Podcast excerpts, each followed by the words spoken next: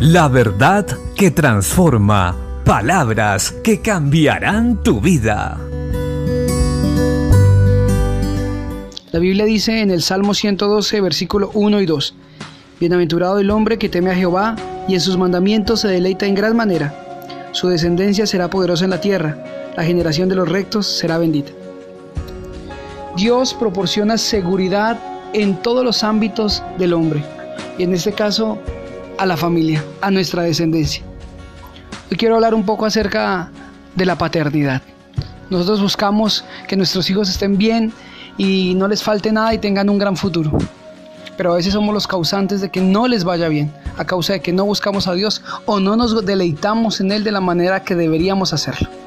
El Señor promete que todo hombre, que todo padre que busque a Dios y se consagre a Él con deleite y con gozo, y lo haga de esta manera, sus hijos serán poderosos en la tierra, serán benditos sobre esta faz.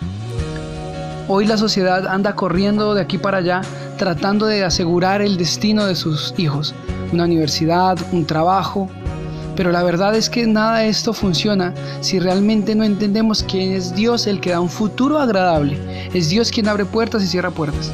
Si hoy queremos que nuestros hijos sean bendecidos, que nuestra familia le vaya bien, volvámonos a Dios y empecemos a servirle con alegría de corazón a aquel que nos dio la vida y que nos dio salvación por medio de su Hijo Jesucristo.